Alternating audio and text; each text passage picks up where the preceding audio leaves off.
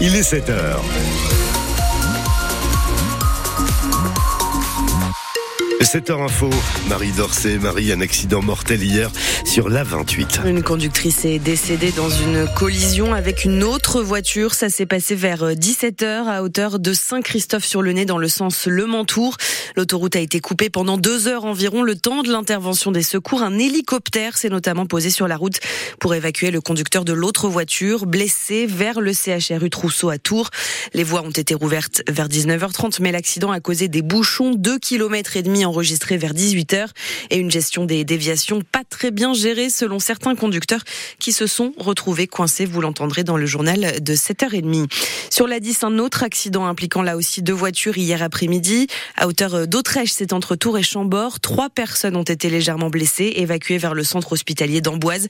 Une dizaine de pompiers ont été mobilisés sur cet accident. Un appel aux dons et à la solidarité lancé à Èvres-sur-Indre. Pour venir en aide à ce couple et leur bébé de 4 mois qui ont presque tout perdu dans l'incendie de leur maison jeudi. Alors la mairie de cette ville de 6000 habitants près de Montbazon s'est organisée à toute vitesse. Jean-Christophe Gassot, le maire d'Èvres-sur-Indre. Tout ce qu'il y avait dedans ben, a été détruit. Et euh, ils ont un jeune enfant de 4 mois et ils n'ont plus de, vêtements, il n'y a plus de nécessaire de puriculture, quoi. Et donc on a fait euh, un, lancement euh, d'appel à la solidarité pour pouvoir eh bien avoir des vêtements pour entre autres le, le, petit garçon de, qui met des vêtements de six mois. On a des colis qui arrivent en mairie. Ça n'arrête pas des appels.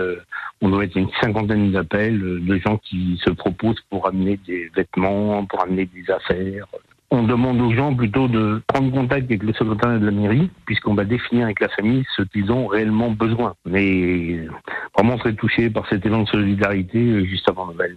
Et si vous aussi vous souhaitez les aider, on vous a laissé le numéro de téléphone sur francebleu.fr. La mairie cherche aussi une solution pour tenter de reloger la famille sur la commune.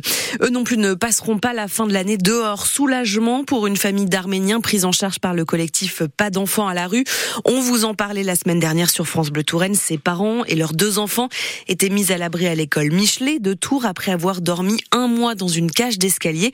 Mais voilà, l'école a fermé hier pour les vacances et c'était à nouveau le flou pour eux. Finalement, le 115 a proposé hier de les faire dormir à l'hôtel jusqu'au 2 janvier. Dans un communiqué, la préfecture a réagi pour démentir la réduction du budget d'hébergement d'urgence. Elle indique aussi que les demandes au 115 ont augmenté de près de moitié en deux ans. Les urgences de l'hôpital de Loche temporairement fermées la semaine prochaine entre mardi 26 décembre 8h et le lendemain matin 8h. Fermeture en raison d'un manque de personnel. Il est conseillé aux patients de s'adresser à leur médecin traitant ou au 15. Tour Dublin en avion, c'est terminé. Au moins avec Ryanair, la compagnie low cost arrête cette liaison. La Touraine fait en fait les frais d'un conflit commercial entre Ryanair et l'aéroport de la capitale irlandaise, Boris Compin. Oui, Ryanair proteste ainsi contre l'augmentation d'une taxe par l'aéroport de Dublin. Cette décision ne fait évidemment pas les affaires d'Edeis, qui vient de remporter l'appel d'offres pour rester gestionnaire de l'aéroport de Tours jusqu'en 2035. Edeis affiche l'objectif d'attirer près de 327 000 passagers à Tours chaque année d'ici 12 ans, bien au-dessus des 180 000 voyageurs qui y ont transité l'an dernier. Un porte-parole d'Edeis affirme à France Bleu que les échanges se sont prolongés jusqu'à mercredi dernier. Pourtant, tenter de conserver cette liaison Tours-Dublin, une liaison saisonnière empruntée par 17 440 passagers entre avril et fin octobre dernier.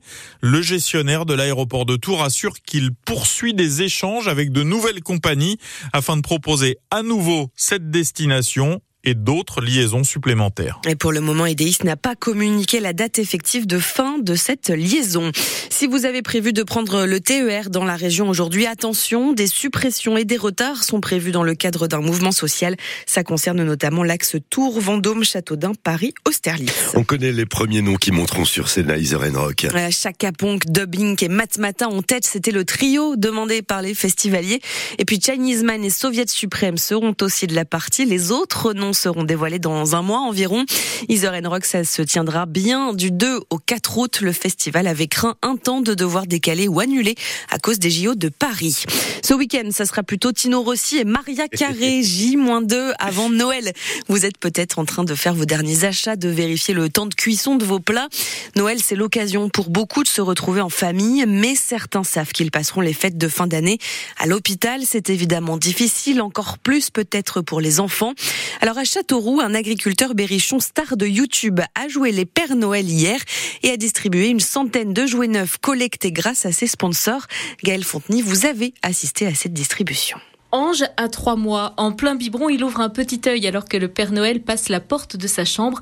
Son père est très ému quand le youtubeur Alexandre glisse quelques paquets au nouveau-né. Il a apporté un gros tracteur et puis une petite vache. Oui, ça me touche énormément. Dans la chambre d'à côté, Owen, branché de partout, se blottit dans les bras de sa mère. C'est son premier Noël, un peu dur. Il a passé euh, plus de temps à l'hôpital qu'à la maison depuis qu'il est né. Alors forcément, voir débarquer des visiteurs les bras pleins de cadeaux, c'est un peu de réconfort. Que ça soit pour nous les parents ou pour bon bah il est tout bébé, mais euh, ça touche énormément. Oui, qu'on pense euh, aux enfants, euh, même qui sont tout petits comme ça, c'est un beau geste pour eux. Lola, 16 ans, sait qu'elle passera Noël à l'hôpital. Ces trois pluches offertes la consolent un peu. Je trouve ça super gentil de leur part de faire ce genre de geste pour les enfants à l'hôpital et de pas se sentir seul pour les fêtes. Ça fait toujours plaisir de voir des gens avec du bon cœur comme ça. C'est tout le sens de l'action entreprise par Alexandre. Euh, on vit pas des moments simples. Hein. Dans l'agriculture, en plus cette année, c'était assez compliqué, entre autres avec la météo.